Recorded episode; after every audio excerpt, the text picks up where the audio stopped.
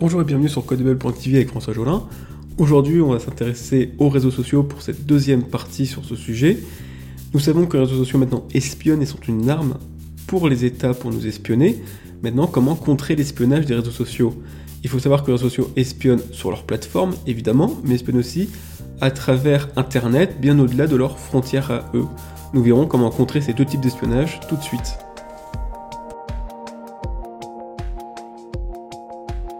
Lors de l'article précédent, nous décrivons les réseaux sociaux comme une hypermédia, une arme d'espionnage et de propagande convoitée par les États, une arme dont nous sommes les munitions par les données que nous laissons.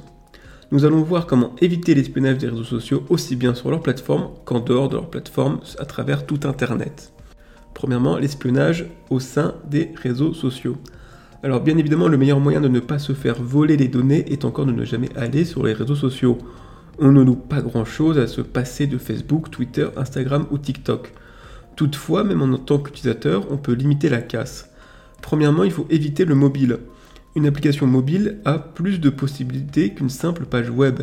Si vous acceptez un peu vite les permissions, c'est open bar. L'app peut analyser vos photos, vos contacts, vos SMS, vos appels et votre position GPS. Toutes ces choses sont impossibles avec une simple page web. Et de plus, le site web s'arrête une fois l'onglet fermé, alors que les apps peuvent tourner en permanence en arrière-plan. Mieux vaut donc accéder aux réseaux sociaux par un navigateur web plutôt qu'une application mobile. Ensuite, dites le moins de choses possibles sur vous. Empruntez un faux nom, une fausse date de naissance. Sur un réseau social, il faut considérer toutes vos données comme publiques, même celles dites privées elles seront forcément publiques à l'entreprise. Google a une nouvelle fois analysé les mails qui passent par Gmail en condamnant un père de famille de pédophile parce qu'il avait envoyé une photo de son enfant nu à un des médecins pour un diagnostic. De plus, les réseaux sociaux revendent les données à plusieurs partenaires. Évidemment, il y a Facebook qui a revendu des millions de données à Cambridge Analytica. Les réseaux sociaux ne tentent même pas de résister au gouvernement qui peuvent demander n'importe quelle donnée. Encore une fois, Facebook a il y a peu transmis à la police américaine une conversation privée entre une mère et sa fille, et enfin les piratages sont légion, vos données peuvent donc se retrouver en libre circulation. Le site de rencontre extra-conjugale Ashley Madison a été piraté et l'identité de ses clients révélée au monde entier. Il faut donc éviter tous les likes, tous les abonnements, tous les followers, toute publication de photos ou de commentaires trop personnels. Enfin, vous pouvez aussi embrouiller les algorithmes en vous inscrivant à tout et son contraire. Allez suivre les comptes de Mélenchon comme de Marine Le Pen, le compte de L214 comme Chasse et Pêche. Les réseaux sociaux vendent des profils typés auprès des annonceurs. Le vôtre doit éviter de rentrer dans une case. Enfin, n'hésitez pas à vous détourner des big tech pour des projets plus respectueux de votre vie privée. Mieux vaut quitter Messenger pour l'application chiffrée Signal, abandonner Twitter pour Mastodon ou arrêter Gmail pour ProtonMail. Deuxièmement, éviter l'espionnage en dehors de leurs frontières. Et oui, Google, Facebook ou Twitter peuvent pister même en dehors de leur site web. Ils proposent des services de métrique pour inciter les gérants de sites web à installer leur script sur les pages. On peut citer Google Analytics ou Facebook Pixel.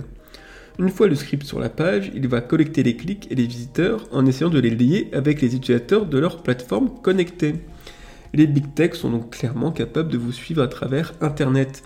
Pour information, Google Analytics est installé sur 80% des sites web du monde. Pour éviter ce pistage, il faut déjà installer un bloqueur de publicité et de scripts comme AdBlock. Il existe aussi le navigateur Brave qui incorpore tout un tas de bloqueurs par défaut. Ce que je conseille aussi est de séparer les navigateurs. Un navigateur tel Firefox pour vous connecter aux GAFAM et y rester connecté, un autre navigateur tel Brave par exemple pour naviguer sur le reste d'Internet. Ainsi, les big tech n'ont aucune chance de lier votre navigation à votre compte connecté chez eux.